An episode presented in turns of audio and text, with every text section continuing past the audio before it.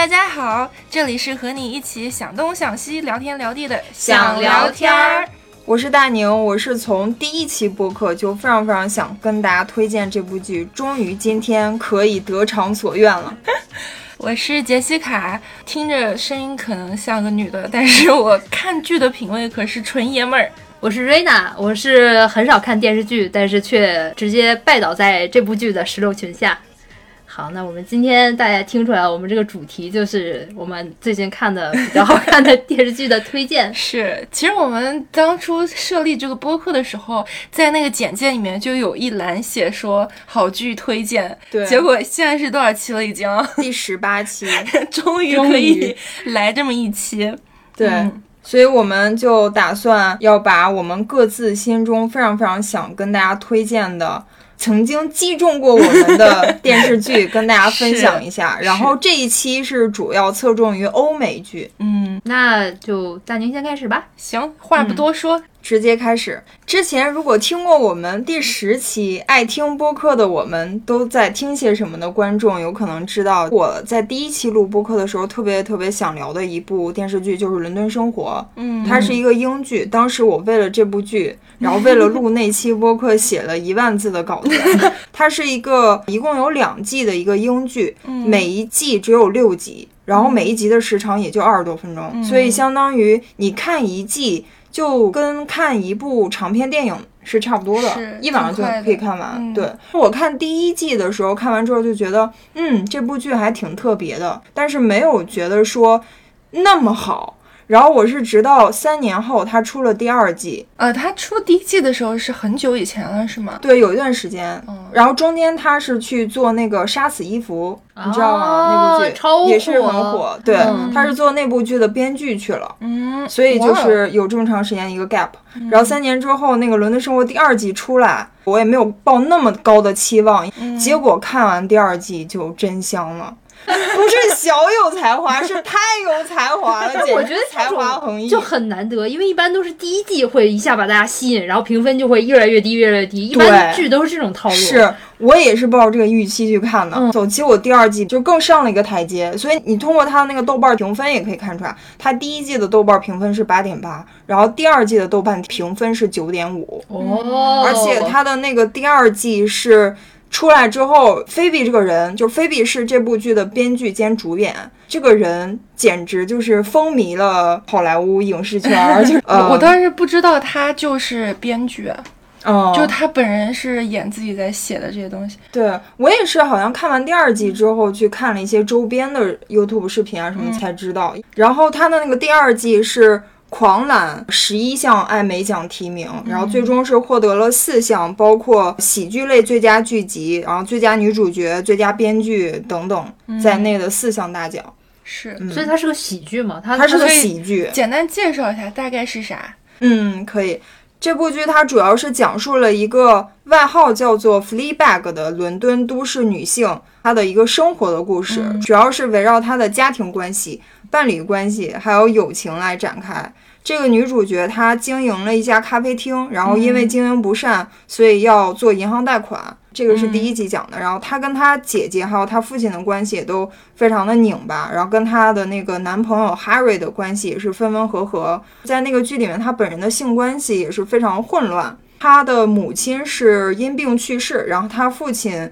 跟一个他和他姐姐都非常非常讨厌的一个，是他的教母，对，跟他的教母，mother，对，在一起。是，然后反正就是围绕这个女主角她的各种各样的关系，以及她的一些一地鸡毛的这种生活来展开的一个故事啊。我是把两季都看完了，然后前几期还是跟你一起看的。对，在我的强烈安利下，我没有觉得她是一个特别就是夸张的一个角色，我就觉得生活中是有这样子的人的，就是只不过她把最惨的一些细节全部就。放大化展现给你看，我觉得这是一个，就是你会在欧美国家会遇见的这么样的一个人，但是是比较极致一点。对，而且你发现，就是你从第一季到第二季整个看完之后，没有人叫过女主角的名字，没有，哎，是吧？她是个没有名字的人。然后这个 Fleabag 也是，就是因为这个《伦敦生活》它的英文的剧名叫 Fleabag，、翻译过来是邋遢的人。嗯我感觉它是不是有点像那个八二年的金智英的那个那个意思？因为当时八二年金智英的那个作者，他说他之所以起叫金智英这个名字，是因为在韩国社会八零年代生人的女性。起名儿最多的一个名儿就叫金智英，嗯所以他是想让大家觉得，就是说我写的这个金智英这个人，他有可能是任何人，嗯他有可能是就是你们，是，所以我感觉是不是这儿也是有点这个意思，就是说有点嗯 Fleabag 他们写的这个女主，她可能就是你身边的一个很普通的一个女性，就是有点邋遢的，或者有点堕落的，对。然后有点 loser 的这么一个对，就像我说，我觉得就是你身边会有很多人都是，或者他家庭关系上会特别不好，或者他就是友情方面特别不好，或者比较私生活混乱或者怎么，身边多多少少每个人都会沾一部分，但这个嗯人他沾了所有的，对。就可能我看有的人说他是表现一个三十多岁的一事无成的一个一个女 loser 性 loser 女性的一个形象，嗯因为到第二集后面是慢慢的稍微心里面的东西有点打开，有点打开，碰到了他特别喜欢的那个。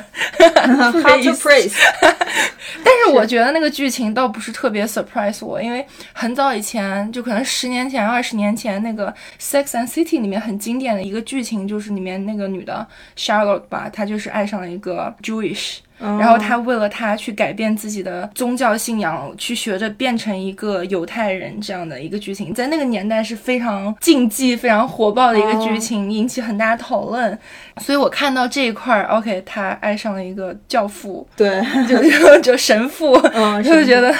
OK，你们真的很喜欢这样的剧情，这种禁忌提到禁忌的感情都会嗯，把无信仰的人和一个特别有信仰的人插在一起，这样但是注定他们又没有结果，对。所以我看到最后，我很期待后面会怎么样，但他有没有嗯第三季啊？没有了。很遗憾，我是后来我看完第二季之后就觉得哇太精彩了，然后我也去看了一些他的采访，然后菲比当时在采访里面就说，她觉得这个故事叫 Fleabag 这个女性已经可以了，而且你在最后就第二季的最后一集的最后一帧，他是冲着镜头挥手拜拜，就是跟观众拜拜了，哎因为其实观众在这部剧里面也是一个角色嗯的感觉，对。他一直在冲着观众讲话，对而且你记得有一次，就是他跟那个心理医生，那个演心理医生的是《哈利波特》的姨妈，那个女演员演的，啊。然后。你可能脸盲了，我脸盲了。对她就是那个演嗯佩妮姨妈的那个女演员演的。当时她跟那个心理医生讲，我也有一些朋友啊，然后就是说，然后她就冲着那个镜头眨了一下眼睛，就是说、啊你们就是我的朋友，我也会跟我的朋友说一些心里话。哦，是这样哈。对，所以就是他是一个很我以为他那个眨是说骗他的，我根本没有朋友。哦，但你这个解读就对还蛮温暖的啦。对对对对我们刚才说到呃 Fleabag 这个角色嘛，嗯就是说其实他是一个很邋遢，然后像是一个 loser 的，就是我们嗯平时生活中可能会遇到那种欧美就你女性多的形象对，但是你就你对他的一些生活中的困境，多少会有一丢丢的共鸣共鸣对，嗯而且就是你有没有发现，在看这部剧的时候，就是不像我们平时看那种欧美剧的那种套路，一般会有一个。起承，然后发展、高潮、结局，嗯就是有一个大情节的这么一个故事。然后看完之后，你会觉得哦，跟着这个主角经历了一个人生的一个很重要的一个故事。嗯但是这部剧没有，这部剧全是小情节，是全是在讲她跟她姐姐怎么了，没跟她男朋友怎么了，都是一些小情节去嗯支撑。没有主线，全是支线。对，就是 让你感觉它是一个很很生活化，然后很现实主义的，是不是有点？纪录片那种感觉啊？也不能算是纪也录片的不完，全但它就像是记录了。这个人的生活，日常生活。对，一般来说，这种剧本是很危险的。就是观众是不是跟着剧情去走的？嗯他是跟着你这个人物来走的，嗯以及可能一些台词或者是一些小的情节会刺激到你，会觉得好看，你会 follow。这嗯就需要这个编剧也好，这个主演也好，他对这个剧本有一个非常强的一个把控。是然后这个剧本要足够好，这些台词啊，各方面小情节要磨得足够的精妙，才能够抓着你把这个剧看完。不然的话，你又没有个情节推动。我今天看完，哦，第二天我也不想知道发生什么，因为也没什么，就是日常生活而已嘛。嗯，所以就是这个我也是觉得挺难得的。嗯嗯，然后我之所以想聊，是想说。就是这样的一部剧，它究竟是有多好？在它没有大情节支撑的情况下，它究竟是在哪些方面做到了足够好，才引发了大家的这种强烈的高分好评？高分好评，对。所以我自己总结啊，大概是有这么三四点的原因吧。第一点是，我的论文 来了，论文上次论文，终于用上了。来，第一个论点，对，第一个论点就是我们刚才也。聊了，它是一个现实主义的，然后反套路的。你在看的时候，你就会感觉它一直在不断的打破你的观影预期。你看我们一般看的那些电视剧吧，你以为哦，到这块情节应该这么发展了，它偏不。嗯，我举几个例子吧，就是比如就在第二季里面，这个女主角她参加她父亲的婚礼的时候。因为我们都知道，这个女主角和她姐姐，包括观众在内，非常非常讨厌那个教母。嗯，她是一个很 mean，然后很虚伪、很恶毒的一个女性的形象。是对那个女演员演的也是很好的，对，非常招大家厌恶。所以观众的心理预期是说，哎，这个父亲他是不是逃婚了？他最终终于发现这个婚姻是一个陷阱，我不愿意迈进去，他自己就逃婚了。嗯，然后这个女主 Fleabag 在找她的父亲的时候，心里的这个心情跟观众是一样的。后来他父亲躲到阁楼上去了，嗯，然后他就爬梯子，然后爬上去，然后看到，哎，说爸爸你怎么在这儿待着呢？然后他爸的第一句台词说的是，It's a trap。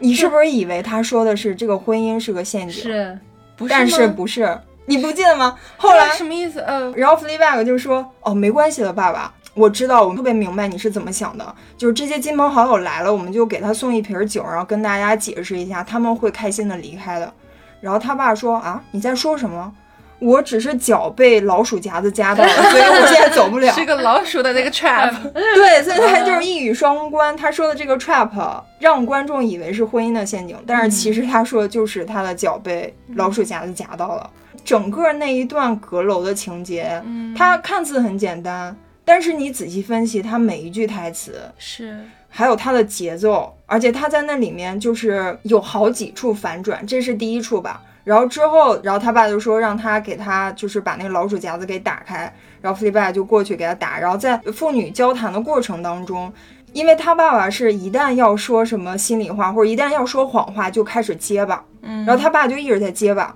然后那个女主就说：“爸，你跟我说实话，你是不是不想结婚？你要是不想结婚。”我可以找我妈的一件裙子给你伪装一下，然后帮你逃婚。他爸还是说啊，我没有要逃婚，我就是真的就是不小心困在这儿了。嗯，反正最后就是有好几处这么一个反转。我看第一季的时候，一直觉得他会不会可能写着写着就写成这个女的怎么样慢慢的好起来，怎么样找到自我，就那种比较比较俗套的剧情。但是并没有，对，就哪怕是在结尾的时候，你跟你挥挥手，他也没有说是那种特别大人生就往上升着好起来了。这个就是特别。也是反套路吧，是给你留个悬念，感觉说可能他不继续拍第三季，就是说明他的生活已经好起来了。嗯，就有点像你知道，你人特别在低谷的时候，你才会写博客啊，写点发点微博，写点日记那种东西。等到你生活真的好起来了，这些小困难都解决掉了，那句话怎么讲？你开心的人，你不会在那儿唧唧歪歪的，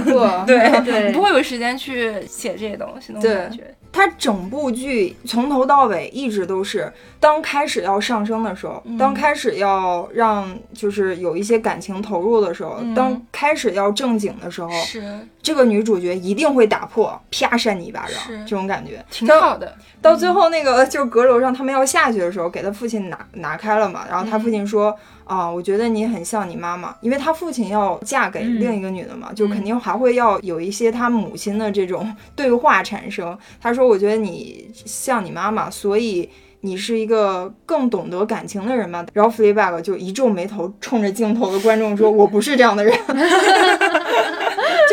就他爸就是有一点想要升华一下或者什么，然后他就立马一定会给你打下去。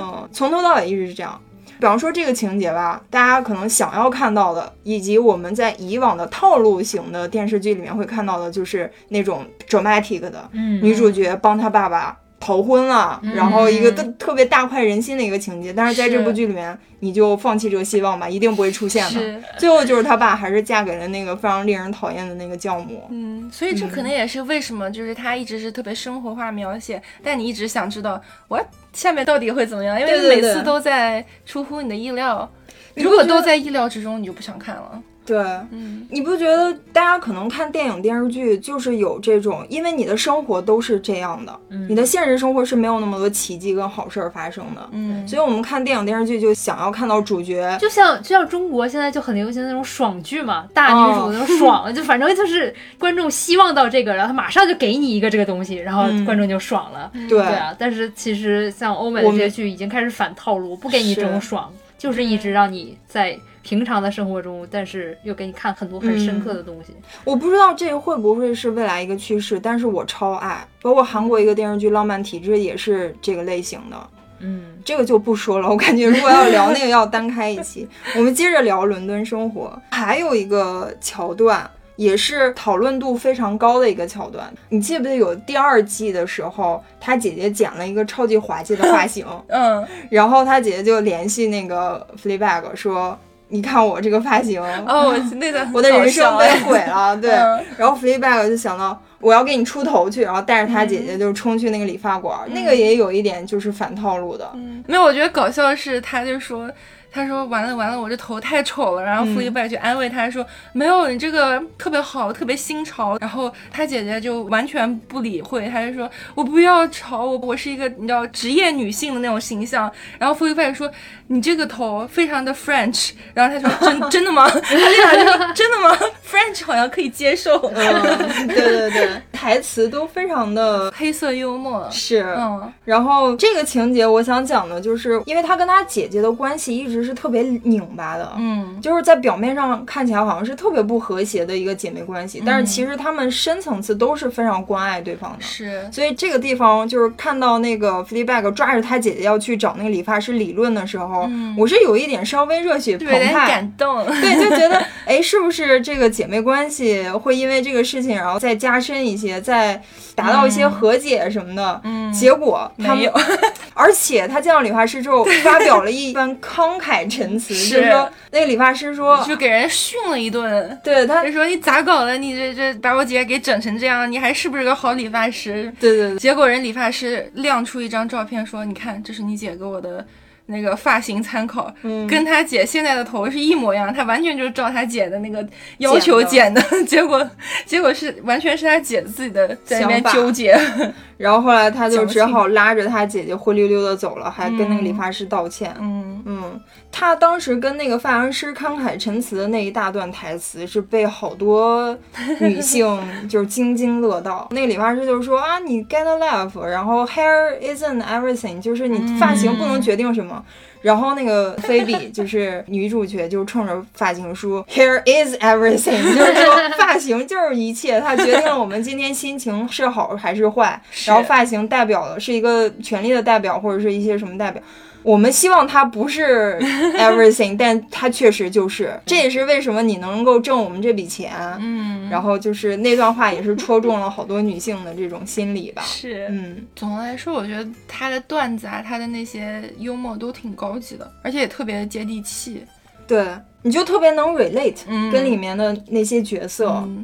然后他讲的一些话呀，发生的一些事情啊，你感觉好像你。自己生活中也会遇到，对。对，第一点就是刚才我们聊到的这些，其实我们举的这些只是几个小的桥段，它整个一二季贯穿始终都在发生这些事情，而且它在一直打破你的观影预期的同时，带给你一个惊喜嘛，就你看的时候，哎，你没想到他会这么演，结果他这么演了，是，就是给你惊喜一下。是。第二点，我想说的就是《伦敦生活》这部剧被称为女性主义圣经。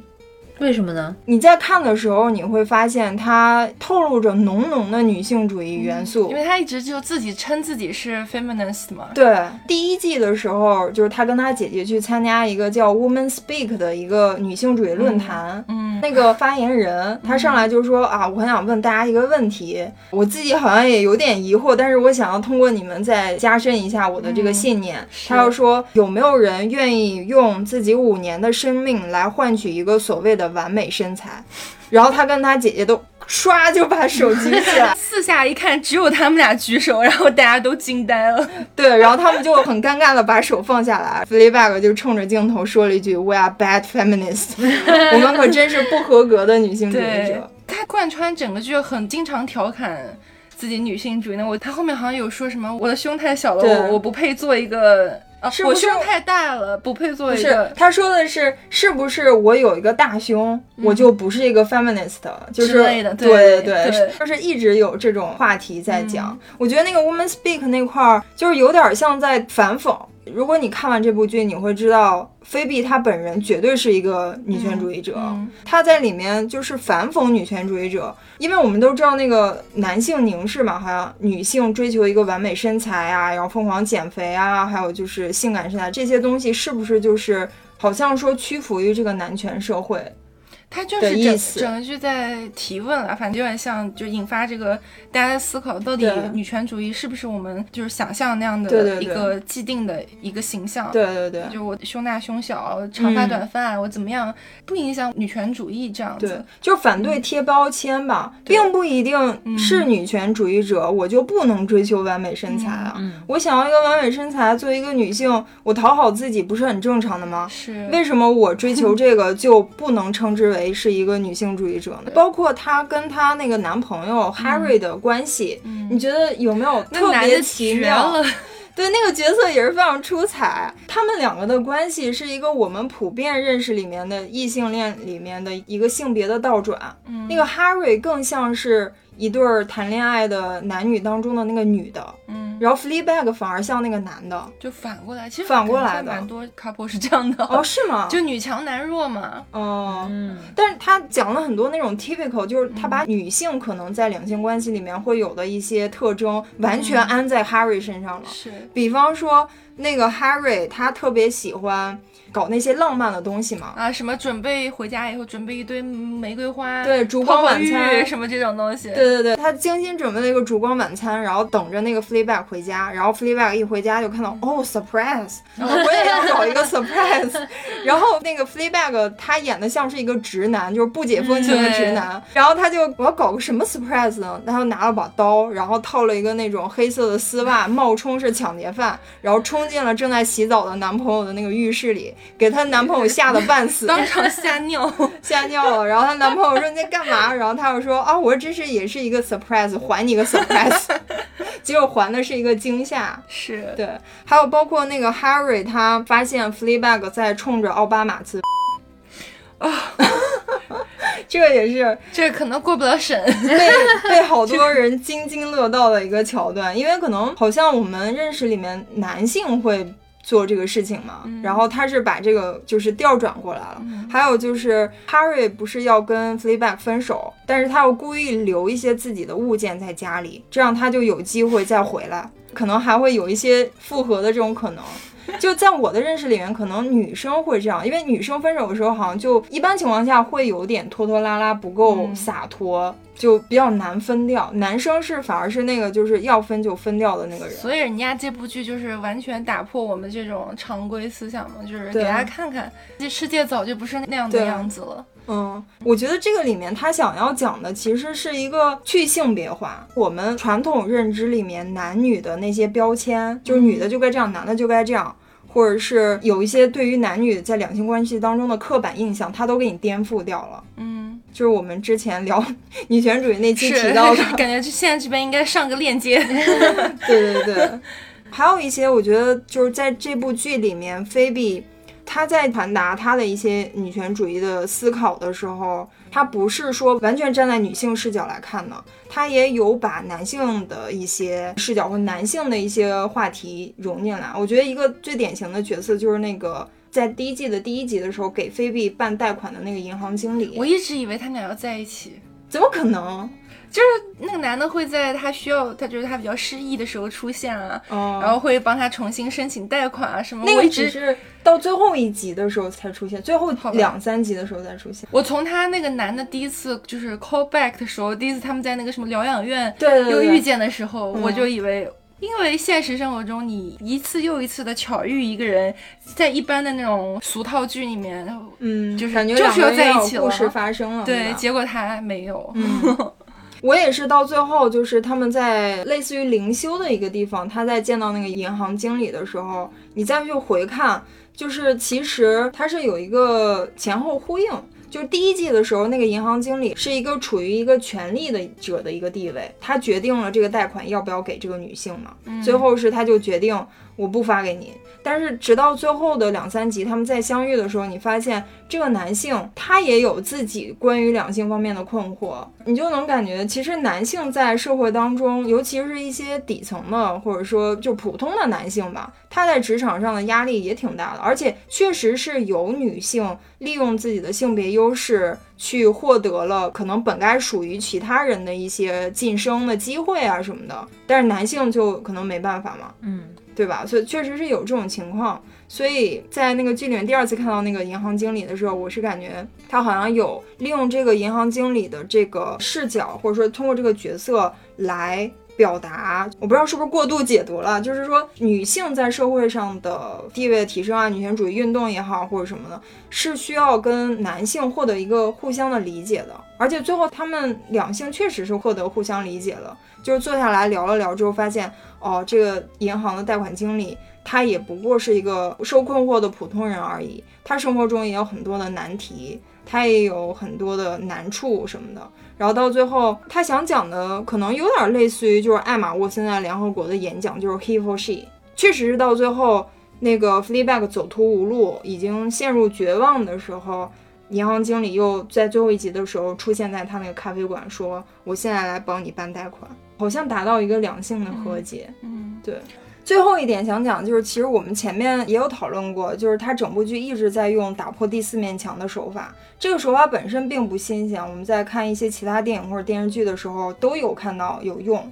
但是它的特别之处在于它从头到尾在用。而且它并不是说哦，我觉得这个手法特别酷炫，然后我用这个打破第四面墙。它是真的是跟这个人物的刻画和剧情的这个刻画，以及他的自己个人的喜剧风格的建立是息息相关的。是，嗯，然后他为什么是这么用呢？就是因为看到最后一集的时候，你才知道他最好朋友的死是由他造成的嘛，相当于。所以他每次在冲着镜头讲话的时候，给你一种感觉是他没有活在当下。嗯。他是在神游，而且尤其是到一些需要他用正经的态度或者投入感情的这种态度去面对的时候，他就会去神游。就我不要这么正经，我不要投入感情。就是你感觉这个人物有一些自毁的倾向，嗯，就是他一直在去消解生活中的一些严肃的东西，是他想要通过他这种戏谑的态度、玩世不恭的态度来对抗当下的生活。嗯，可能因为他好朋友的那个。去世已对他造成了一些心理创伤，不是说这个菲比本人就想要用这么酷炫的一个方式来讲这个故事，而是因为这个本人他的遭遇、他的性格决定了打破第四面墙这样的一个方式来向观众展示他这个人物是处在一个心理创伤的阶段，然后他现在就是这么一个状态。是。我觉得比较好的是，他快到结尾的时候，终于约会到一个他觉得有感觉，然后各方面很对，但结果是一个教父。整部剧他都没有人去疑问说为哎为什么你突然就是有那种神游的那种感觉，但只有那个教父。有提出这个问题，是我看到那块儿，我简直了，就是佩服的五体投地，就是在这儿，因为我觉得你打破第四面墙的用法已经用成这样了，你第二季还能用出什么花儿来？嗯，结果他去让这个教父去打破他的打破第四面墙，对。我就觉得哇绝了，真是天才般的想法。对，就是他不需要说很多，你完全没有语言说啊，他们俩将来就会好，就会是真爱，就会怎么样。但是这种小细节就让你一下就 get 到了，这就是真爱。对对，就是遇到了了解，就是那句话什么遇到性什么遇到什么都不稀罕，稀罕的是遇到了解。就是但是可惜他遇到这个人是个神父。就他们俩注定是没有结果的。不一定哦。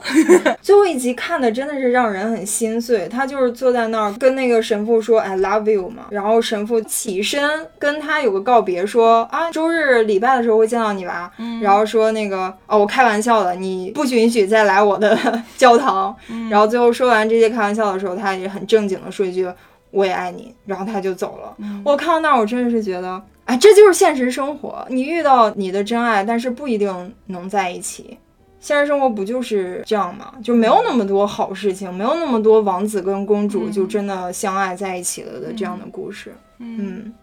所以这就是我觉得伦敦生活就是总结出来特别特别吸引我的三点：一点是它的现实主义反套路，一点是它的女性主义的色彩，然后另一点就是它的打破第四面墙的用法。还有以及他那些金句频出的那些台词，也是引起了广泛的讨论。所以我觉得，如果看过的朋友听完我们这期节目，可以再去多刷几遍。如果还没看过的，抱歉，有很多剧透，但是我觉得也不影响你们的观看。可以，这是一部值得反复刷的剧。如果看完的朋友，可以在下面留言，然后跟我们一起。跟尤其跟大宁讨论一下，他有他对这部剧有太多的话要说，一一腔的热血，他有一万字的小论文等着你们，希望大家踊跃的在下面留言。我们到这儿就先把它暂时先按住，因为时长原因，我们进下一个剧。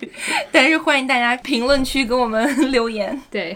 ，OK，那下一个是我，嗯，我推荐这个呢，题材跟刚刚大宁推荐这个挺不一样的。我推荐这个题材应该是有点儿。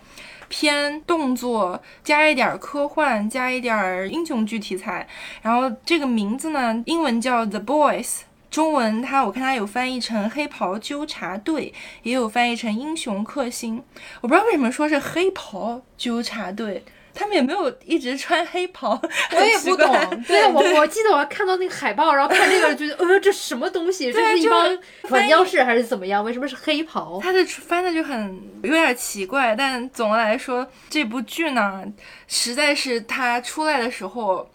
非常的火热，我身边所有的同事朋友都在讨论这部剧。我一开始以为啊，就看海报就以为几个关键字“超级英雄”什么什么这样的，我觉得可能无非又是一个什么漫威或者 DC 的那种大英雄打小怪兽那种剧，我就一般是不感兴趣的。像漫威、DC 这种漫改的，我只看过蜘蛛侠。因为它是属于比较搞笑轻松的一个一个英雄剧，其他我完全看不下去。结果我这样的人，第一集的前十五分钟就被疯狂圈粉。一开始是我男朋友求着我跟他一起看，结果后面到我拉着他就不愿意关电视的这种。OK，所以我就先介绍一下这为什么他是说的是啥。一句话概括的话，就是他提出了一个问题，就是如果咱们这个世界上真的有人有超能力。那他会以什么样的方式和我们这些普通人共存在这么一个社会上？嗯，这个问题我觉得抛出来已经是很有意思，就是很有脑洞的一个。对，我就有点像奇葩说的脑洞题那种感觉。我自己本身就有无限的遐想和那种想象吧。但是他这部剧呢，反正他给出的答案是这样的，就是有这么一个超级大的那种超级公司，像什么亚马逊、谷歌这种样子级别的巨大的一个公司。他呢，他就是有点像现在什么海选创造营办男团、女团那样，他就是办一个超级英雄的，叫 The Seven。seven. 有点像什么那女团，对出道 那种感觉，就 超级英雄团出道。对，就他们这个世界上就是很多各种各样的超能力的人，有的人可能会飞，可能眼睛会放激光，有的人可能会游泳，跟鱼一样可以在水里面生活，可能海王是，可能有的人可能会读心，各种各样的超能力。然后呢，他们就办这个这么一个海选，然后去选一个 The Seven。七个人的英雄团出道，这样，然后就各种各样的人都去参加，最后他们就选出来七个最强的，以及最互补、最不一样的。就可能有的人是舞担，有的人是是说唱这种，他们就选了各种不同能力互补的一个团队出来。然后这个英雄联盟吧，英雄团体这个品牌。不是像大家想象那样，可能哦就去拯救世界就怎么样，不是，他们是被这个公司打造成一个，就是有点像一个品牌这样，他们是第一梯队。第二梯队可能还有两百多个，就是在做一些别的小任务，然后会曝光少一点。他们第一梯队就是拿最好的市场资源、最好的 PR 公关给他们去处理各种各样的问题，然后各种最。能够引起社会反响的那些呃坏人，给他们安排给他们去收拾，这样就是就很像现在这个社会就爱全民造星的这种爱豆的社会，英雄们有超能力的人也给造成了这么一个。一个英雄的感觉，对，变成了一个商业化这么一个产品，然后他们会有那种专业的市场团队给他们去造人设、维护形象。就比如说里面有一个女生的英雄女主吧，Starlight，对，Starlight，她的出现就是因为 marketing 得到了这个数据，哎，现在是个女权的市场，女权这个话题很火热，然后我们需要一个女性的英雄，然后就把她叫过来，叫过来以后给她编了一系列人设，说 OK，你就是个小镇。姑娘，然后怎么怎么样到大城市拼搏，然后结果现在是代表所有的女性要对那些猥琐的男的 say no 啊，这种就是一切的人设都给你弄好了，然后那个女孩就很不服气，包括他给她设计那个制服战服，对，一开始是比较保守的，就有个小裙子，有点像水冰月那种，然后结果后来得到了市场反响，就数据嘛，就说要暴露的，对，要性感，就是小裙子也去掉，就有点变成连体泳衣一样。那种那种感觉，嗯，就他们是英雄啊，他们是有超能力的人，他们瞪你一眼你就能灰飞烟灭那种，但是他们还得是迎合市场去去维护这个人设什么的，包括他是非常严格那种基督教徒嘛，他们就会给他安排各种各样基督教会的活动，那个女孩必须得说。说他是个 virgin，但其实他不是，他必须要就各种迎合市场说假话，就是很有意思。你看的时候，你就有一种跟你现在这个现实世界重叠的感觉，就会觉得，哎，如果真的有，真的可能会是这样，没有人能够逃脱这个利益至上、这个商业社会这个模式。觉得它这个概念特别有意思。对，它首先超级英雄是一个非常怎么说二次元，或者说是一个 是一个很奇幻的一个一个事儿，但是它把这个概念。紧密的结合到我们当下社会的现实，是非常紧密。就是你看的时候，你经常会有幻觉，感觉好像你就是在那个社会里面生活。它包括它会有，就是让那些英雄去公关活动，比如说给他上一些什么 Jimmy Fallon 的 Tonight Show，就是现在我们平时会看的那种访谈，对，就突然看到，哎，这个超级英雄上那个秀，然后跟他解释我的超能力，我为什么能隐形，我这个皮肤是怎么样 回事，然后那个 Jimmy Fallon 真的在认真的在。在访谈他们，包括他还会这样开，就我们现实中会开那种玩笑，什么啊，说你当你是个碧昂斯吗，还是什么这种感觉，或者是非常强烈的一个用社交媒体的这么一个环境，就是你今天会看到他回来说，OK，Starlight，你这个英雄，你的市场数据回来了，你在 Twitter 上的支持率是怎么怎么样，你可能 Instagram 上的支持率是怎么样，大家更希望你是什么样，完全就是现在一个 social media 为王的这一个社会的一个生态，嗯。然后你觉得非常入戏，非常恍神。包括他们就每个英雄啊，会搞他们的什么大电影，什么各种代言、各种周边，他们的一举一动都决定着他们这个公司的股市的走向。是不是完全就是就非常映射现实的那种？对，就是他们把这个问题回答的淋漓尽致，我就完全展现给你们看。有超级英雄的话，这个社会会变成什么样？嗯嗯，所以就是在这么一个大环境中嘛，我们大家可能都会觉得，OK，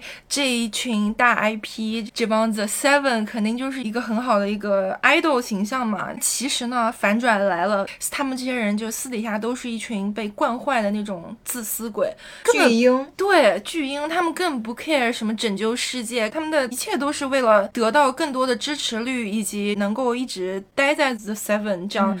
用现代话说，可能就是精致的利己主义者，什么那种感觉，非常自私，利用自己的超能力就是无恶不作。然后我们这个剧的主角，就是一帮 The Boys，一帮有各种各样的遭遇，就是看透了这些英雄的表面，然后就有一个人就是他的女朋友被这个英雄最厉害的英雄给杀了。给杀掉了，对，然后有一个是可能老婆被这个英雄就强奸了，就完全就是看透了，就平常人看不到的那些英雄的那种阴暗面，对，然后就就觉得说我们要把你就是拉下神坛，我们要嗯把你这个公司都搞垮，我们要让这个世界看到私底下你到底是个什么样的人，成长。把他的那个人设私下来。对，你知道小孩都会。像我们会贴那种偶像的海报在房间里，什么谢霆锋，什么什么这些，人家对，人家贴的是这些超级英雄海报，就是他们已经是一个非常能够指引你道路的那个，很多小孩都希望成为他们这种形象，就是夸张到那样。然后后来也是慢慢的发现，哎，他们的超能力其实也并不是天生的，又是一个巨大的反转。他们的公司是制造出这种药，这些人都是被从小被那个公司打药打出来的一个超级英雄，嗯做出来的人造的。人造的，结果这帮人他们自己也不知道，他们自己也崩塌了，就是说 what，我居然不是天生的，我居然是造出来的，造出来的，居然这个公司想造多少就能造多少，甚至他们这个公司还去造一帮坏人，因为这个世界上如果没有坏人的话，这些超级英雄是显不出来他们的价值。对没有存在感，就是这种。怎么说，就是一个非常 fuck up 的一个人设，一个这个社会设定。嗯，这个整个剧呢，大概的剧情就是他们想要拆穿他们的面具，扳倒他们。就这帮人的不就是非常普通的人，没有任何超能力，也没有任何背景。可能有的人只是能打，有的人只是可能比较会技术方面、技术宅、技术支持。就赤手空拳的普通人，无权无势，居然能跟这些超级英雄、万人敬仰的人拼个势均力敌。他现在是出了两季，就出了第二季结束的时候，还是没有成功的把他们扳倒，但是已经有一些作用，嗯，所以非常期待第三季。对，我觉得他其实也有在讨论一个议题吧，就是说，当一群人拥有了超级 power，是，而这个 power 没有得到限制，嗯这个世界会变成什么样子？嗯，他就很引你的思考，就是你会想说，OK，绝对的话语权其实一个是明星，一个是政客，他们是我们现在生活这个世界上的绝对话语权者。嗯，那我们对他们的关系是怎么样？我们有没有是把他们过度捧高了？他们私底下到底是什么样？其实他们也是一个商品。嗯像当你还是小孩的时候，你会觉得政客都是大人，他们讲的话都会比较掷地有声，比较有道理有套路、有正正确样。但现在长大看，根本不是这个样子。他们也都是包装出来的，就是哎，你要说什么话，做什么事，去参加什么活动，你就会让你怀疑说，OK，这个世界上还有什么东西是能真正作为你的人生榜样或者人生偶像那样的一个存在？嗯，是这些商品，还是你身边的实实在在的一些人，你认识的？这可以联系到我们那期讲女性榜样的，是生活中呢，还是电视里面的那些明星的人设？是这里嗯上一个链接。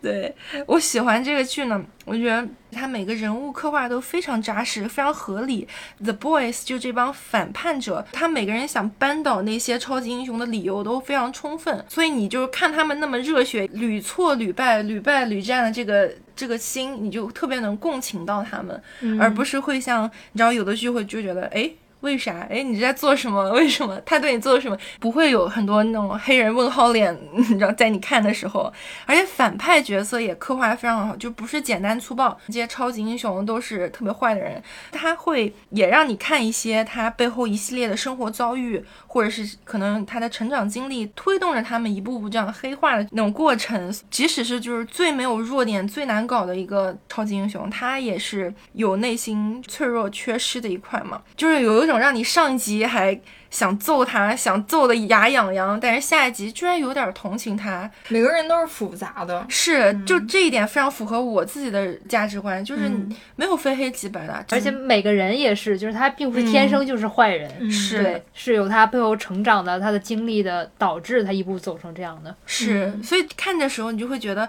感觉这个剧里面每个角色都在做着他们自己的决定，而不是说编剧我把它写成什么样就是什么，他们真的感觉很鲜活，是在活他们自己的日子这样，所以这是一个比较大我推荐这部剧的原因。还有就是我刚刚说，就是它特别反转，你看好像我们喜欢的剧都是反转。反转，但是又不突兀的那种。它嗯，大概每十分钟、每几分钟就会让我觉得，我的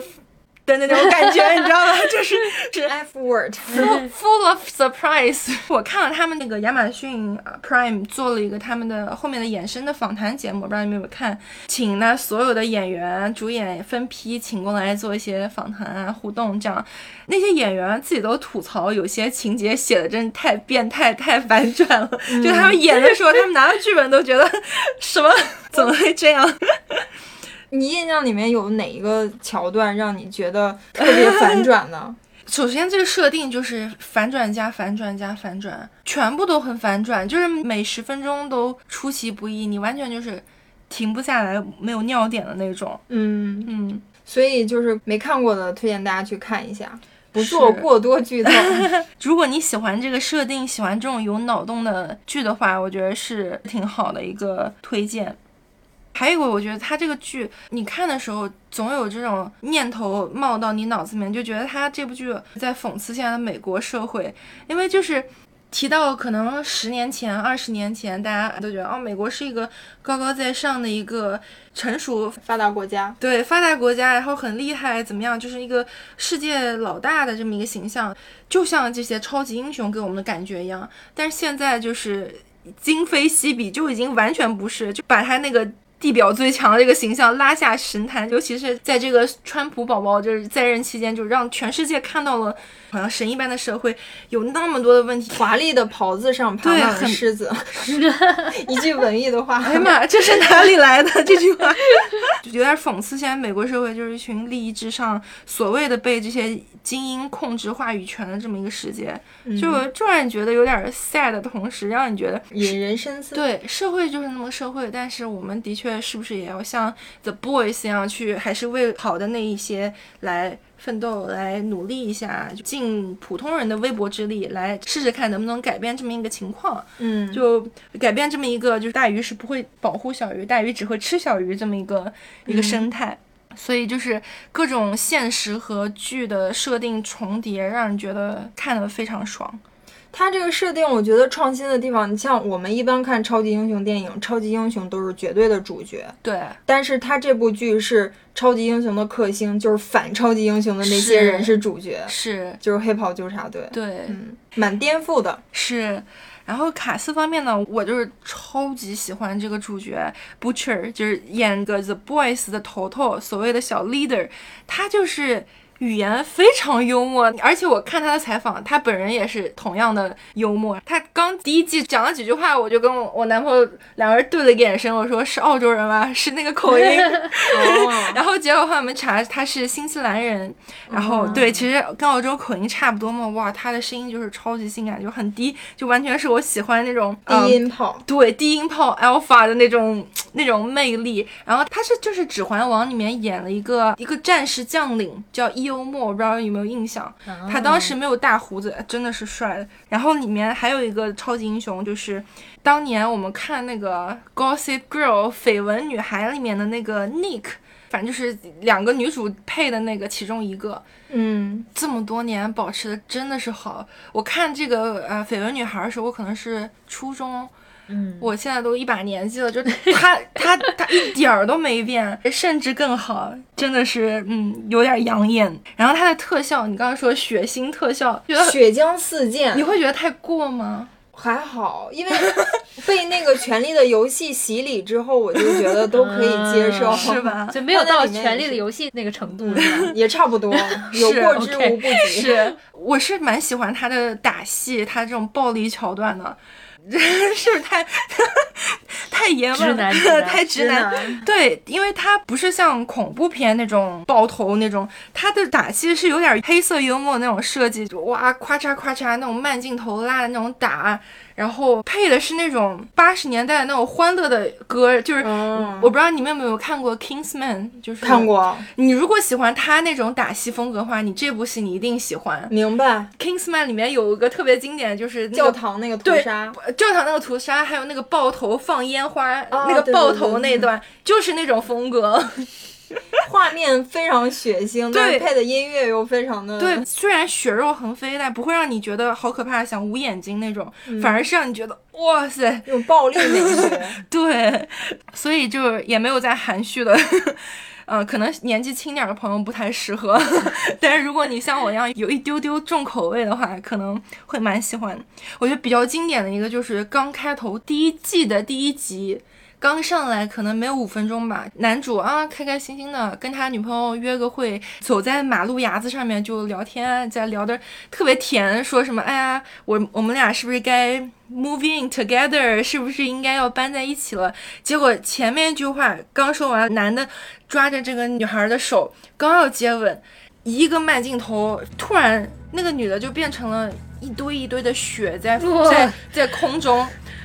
就是因为一个超级英雄一跑太快了，刹不住，就直接穿过了那女孩的身体，那女孩就当场魂飞魄散，就是血肉四溅。哇，那个非常清晰的给你展现了那些飘在空中的那那种肉渣子，你当时看就是目瞪口呆。然后那个男的就呆掉了，他低头一看，他还抓着他女朋友的手，两只手，但是只有手了。视觉上非常震撼，我觉得如果家里面有投影仪什么的，就放大屏幕看，应该会 很刺激，对，很震撼。它它的那个特效，我觉得挺好，挺真的。嗯，包括很多超级英雄，就他们在就是做他们那些超能力的那些事的时候，就就不会让你出戏。所以这也是制作上一个我觉得挺棒的一个点。Anyway，我觉得这部戏我能聊 聊一个晚上。我觉得满分五星，我给六星。它在豆瓣上是八点六，然后在国外那个 IMDB 上是八点七，反正也是完全无尿点。它现在正对它现在正在拍第三部，我是时刻关注，时刻等着。好羡慕啊！你有第三季看，我那个就没有了。是，那不如追我这个吧。对，我要分享的这个剧是呃《This Is Us》，叫我们这一天。嗯，它现在已经出到了第五季，而且是之前它的出品的那个电视台 NBC 就是直接续订了三季，所以就是今年应该会播它的第六季，然后据说是会大结局。而且这个剧到五季这么多，现在在豆瓣上的评分都是不是九点四就是九点五，就是每一季都非常高，它就很神奇，就不像有一些电视剧可能播着播着就烂尾了，或者中间哪里就一下分就掉的很那个。是，所以这个剧也是吸引我的地方，也是它之前也是得了很多什么艾美奖啊、乱七八糟金球奖一大堆的提名，然后对好评如潮，每一个看过的人都说啊这个剧特别好看，嗯，所以我就去看了。是。但是我听说这个剧是因为它被称为美剧版的《请回答一九八八》。我觉得他们是有很多共通的地方。说实话，我在看这两个剧的时候也是同样的，就是看第一集第一遍的时候没看进去。是吗？对，因为它也是一开头的第一集出现了几个主角，一个就是一个男的叫杰克，然后他的老婆马上要生孩子，然后有一个体重巨胖的一个胖妹儿叫 Kate，因为她太胖了，然后她。把自己的脚给摔了，然后就扭了，然后在那坐着。有点像我，我脚 我最近脚也扭了。然后有一个那种三流的小演员，经常演肥皂剧，叫凯文。忽然那一天就爆发了，觉得自己不应该这么活着，不应该演肥皂剧，然后就在现场发飙了。然后还有一个黑人，他就很成功，然后但是他就是在他生日的这一天找到了他的生父，本来要也是要骂他一顿，结果就把他接回了家。在第一集就突然出现了这么多个人物，我我开始确实是没有看明白，就是这些人到底在干嘛。然后后来他才告诉我们，因为这四个人他们的生日是同一天。最开始那个杰克他老婆不是要生孩子，他生的是个三胞胎。然后其中的两个小孩儿就是后面的那个凯文和 Kate，一个胖妹儿，一个胖妹儿，一个三流小演员。然后他的第三个孩子因为在肚子里夭折了，但是正好是那一天他看到了这个黑人小孩被遗弃了，然后在医院呃看到了这个孩子，所以就把他。领养回了家，所以就是那个黑人，他们的生活就在这一集被串起来了。嗯，把其实是把这个人物关系给交代了一下，在第一集的时候，对，突然就哦，原来这些人是有这样这样的关系。我开始我觉得是不是我喜欢的类型，因为这几个人的生活并不是那种很完美的，就是每个人都有自己的糟心事儿。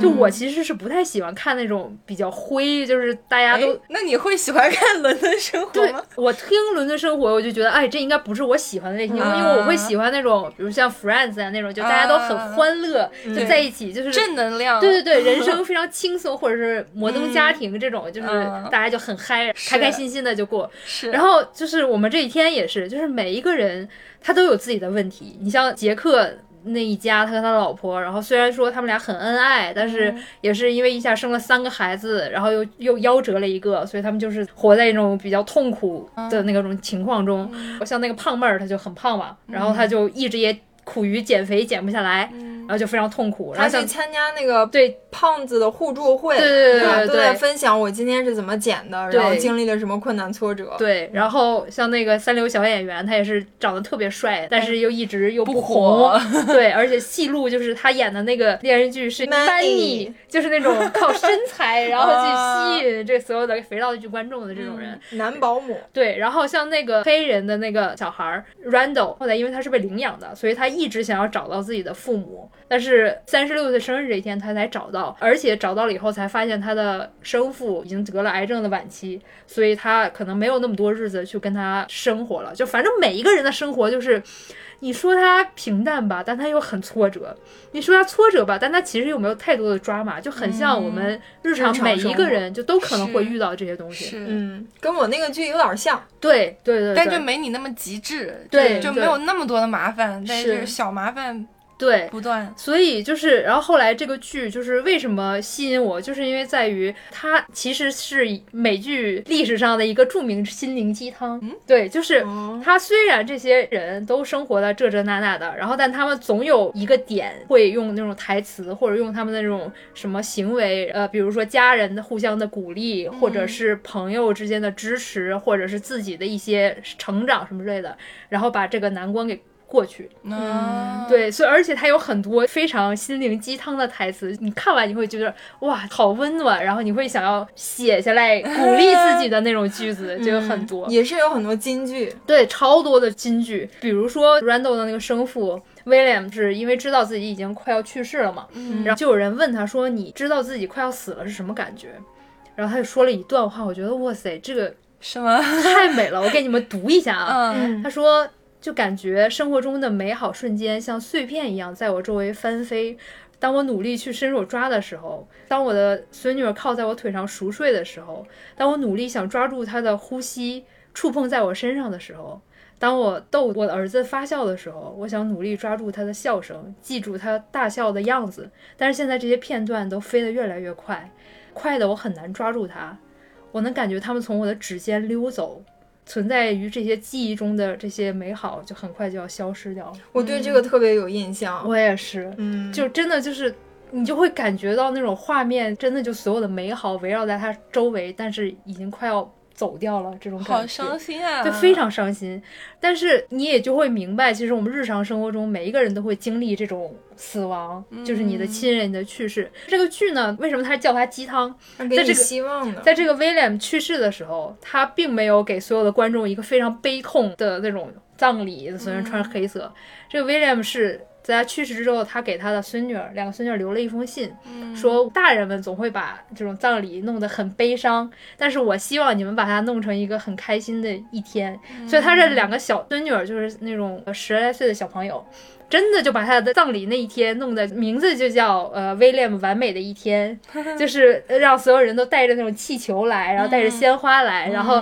给大家说，那你从早上你们要先模拟他吃早饭，这些有很多好吃的都是威廉们爱吃的，然后还用那种巧克力豆去模拟威廉每天吃药的那种药，然后还让每个人就戴上威廉喜欢戴的那种礼帽，然后大家出去一边走路，然后互相交谈什么的，整个的那种感觉就让你在难受的过程中又。感觉到这种很温馨的家庭的环境，就整个的这个剧就是一直让你有一种非常温暖的这种感觉在。还有一个，它一直很吸引我的是讲的其实是一直是两代人的故事，就是它整个的情节会围绕这三个小孩儿的生活和他们爸妈。的生活就是它是交叉一剪辑的，就是经常这一集讲着讲着他爸妈那时候的生活，然后就又讲到他们孩子现在的生活，嗯，对，但是又剪得非常巧妙，就你会能看得出来不同年代的人，他们其实也经历了类似的这种困难，然后他们。作为家庭，作为有了朋友，是怎么互相支持着度过这个难关的？嗯，对，所以就是看的每一集，虽然它都没有那种大的抓马，但是你能看到编剧的这种精心的设计，然后包括剪辑有多么多么巧妙。你有没有就是对其中的某个角色特别的印象深刻的？我是觉得他的所有的人我都很喜欢，就是就很神奇，整个剧里面没有一个坏人。嗯。嗯，就每一个人这都是普通人，嗯。就是就跟现实生活中一样，哪有那么多坏人呢？就大家都是在忙着自己的那些日常的生活，嗯，对，所以能把这样一个没有坏人、没有大 drama 的一个东西讲的又这么好看，对又很好看，也是编剧的功力很强。是去年播了第五季嘛，它也是因为呃二零年应该是才拍第五季，所以也加入了一些现实的元素，比如说新冠对于这些。哦，真的，对，对于这些主角有什么哪些的影响？然后包括 之前很著名的那个黑人的运动，对嗯，Black Lives 就感觉 Matter，他们就是身边的人，对跟我们一起活在这个时代的感觉。对对对对对，一直都随着我们的这个世界的变化，也在生活着。嗯，嗯嗯，所以就是这就是我想给大家推荐这个剧的原因，就是如果你想要找一个剧，就是看起来没有那么沉重，然后呢又有很多鸡汤的这种金句，然后又能让你明白很多生活中的，比如说和父母的相处啊，和兄弟姐妹的相处，和朋友的接触，然后怎么去对你的爱人，然后包括这些生了孩子以后，然后对婚姻有哪些影响什么之类的。这种现实的问题，其实都可以从这部剧里找到一些答案。嗯，它是风格上是好笑的吗？还是比较？它是比较剧情片，就一直是比较温情的，但中间会有一些搞笑的点，嗯。对，但它不是整个是搞笑的那种路线。嗯。嗯，我有身边有朋友说看那个剧就是狂哭，哦，对，他因为他确实讲的人与人之间，不管是跟你父母的感情，还是兄弟姐妹之间的那个情感，描写的太真实了，就让你非常容易共情。真的就是没有特别大的矛盾，但是又会有无数的矛盾，就跟我们跟父母或者我们跟兄弟姐妹接触的时候，你总有一点小事儿，你们可能就吵起来，但是又因为一点小事儿，你们就会和好，所以就非常非常有共鸣。所以这也可能是为什么它被称为美国版的《请回答一九八八》。嗯，我看的时候，我对那个黑人小孩 Randall，、嗯他第一集的时候，他去找他那个爸爸，他的那段表演，从头至尾特别能 relate。那段表演就是他去敲了那个老头的门，然后老头就开门嘛，嗯然后他就说：“我是你儿子，你在三十六年前把我扔到了一个消防站的门口，然后我现在就是回来找你，跟你说一声。”我现在很成功，对，我现在很成功，我的车，我的奥，我的奔驰是现金买的，我现在住在大房子里，有我特别厉害的工作，然后他就转头就要走。这么潇洒，对 对，他其实心里很拧巴嘛，他相当于找了这个人三十六年，对，然后他其实内心深处对他的亲生父母是有怨恨的。对你们当时为什么要抛弃我？对他后面生活到这三十多岁的这三十年里面，他其实都想要向他的亲生父母证明，你们当年抛弃我是一个错误的决定。对你看我现在多牛逼，你看我现在多成功，我现在就站在你面前，你看我长得高高大大，拥有最幸福的生活，最成功的人生，你就后悔去吧。对他当时就是就是那种情感，我看的时候我就我就是太可怜这个叫 Randall 的这个人。然后呢，他说完这么牛逼的话，然后走回车里，想了一会儿，又走到了门口啊，说你愿不愿意过来跟我们家一起，好像是过个什么感恩节什么的。啊，对，就就把这个老头儿亲父 亲生父亲接到了家里，这一系列就非常能表现他自己内心的这种矛挣扎。盾。对。包括他回家之后，把那个他亲生父亲请到家之后，跟他老婆解释，很精彩的一个表演。他就是跟他媳妇儿说：“你看我做了一件多搞笑的事儿，我跟我我找到我爸，然后给他痛骂一顿，完了之后，结果我现在把他请回家，自嘲，对他自己都很难 unbelievable，我做了什么？我本来是想要让他后悔一番，结果没想到他在，因为其实他去见他父亲的时候是坐在他那个豪华的办公室里面想了很久，最后他终于鼓足勇气，我就是要去见见这个人，我从来没有见过他这个人一一眼，他确实给了我生命，我对他有无限的恨。但是开门见到他，我把我想说的话全都说完之后，我还是想请他回家看看。对，我还是想要跟他有一些接触什么的。嗯，对这个情节，当时看到的时候，我是特别的触动。对，我觉得 Randall 真的而且就是他的父亲，你按理说就是他是一个抛弃自己亲生儿子的一个人，嗯那他应该是一个多不堪的一个人。但其实，在后面的刻画中，就是其实这是一个很好的一个人洗，白了，对，也也也不是洗白，就是后面通过好多情节就交代他到底为什么会抛弃嗯他的孩子，就是他也有很多他的不得已而为之的这些东西。这就是我喜欢这种你的人物要刻画的很疯嘛。，对，你要把人性的复杂给表现出来，你不就就不是说坏人就坏到底，好人就好到不行。对，就是他嗯每个人，他到现在为什么他有这种决定，都是因为他前面的一个一个一个的事情，然后造成了嗯他后面的这些决定，对所以也是每一个人都非常非常立体。嗯，这就是你为什么你要看剧啊？就是剧展现给你这个人性之复杂，每件事情的多面性。那你在生活中你碰到一些事儿，你可能会更多站在对方的角度想一想啊，或者是想想看有没有什么别的角度去看这件事情，就你会更开阔、更多元，有这个想法。对嗯就是我觉得现在这些剧的趋势都挺好，他们都会比较不太就是那种撒狗血或者玛丽苏，或者是 太脱离现实。对。对，就那种脸脸谱化的角色，对就越来越少了。可能也是因为我们年纪大了，就是 什么更更容易。？Excuse me，是我，我也是想说，像小的时候看《流星花园》，我觉得哇太好看了，杉菜怎么那么幸福？然后现在再看杉菜，这是这这个是到底是个什么绿茶婊？怎么会这样？怎么会有这样的女主角？这三观也太不正了。有可能也是我们就经过社会的毒打，就知道的确不是非黑即白，所以你才会有这种需求。小时候嘛，你别给我整那些，就给我帅就可以了，就给我帅。对 纯纯的恋爱，对，就喜欢看那种。是。是，我们这看剧的口味也是随着人生阅历和年纪的变化而产生的变对化，。我觉得这可能是一个我们口味的最大一个共性，虽然。题材都非常的不一样，有那种有点丧丧的、搞笑的，有我这种比较热血脑洞的，有你这种治愈系的，但是共通的一点都是人物的这个多面性展现的人物都比较复杂，比较立体。，对嗯，而且都能给我们的现实生活带来一点启发。对对，行，那今天这就是我们想要跟大家推荐的，我们特别喜欢的欧美的好剧，大宁的这个《伦敦生活》（Fleabag）。那我的这个黑袍纠察队就是这个 The Boys，还有 Rina 的这个我们这一天 This Is Us。所以如果大家喜欢这种方式的话，在评论区给我们扣一，可以，可以，可以。没有开玩笑，就是评论区给我们留言，告诉我们，然后我们可能会如果呼声高的话，定期出一些这种更多的好剧推荐，可能什么日韩剧啊，或者是甚至是综艺啊什么这些各种。对我们策划这期节目的时候，每个人都有一个巨长的清单，但是今天时长关系，我们每人只推荐了一部。对，大家也可以去订阅和关注我们的频道，想聊天 Think Talk，我们全网和所有的平台都是同名。如果你们想支持支持我们的话，喜欢我们的话就疯狂点赞关注，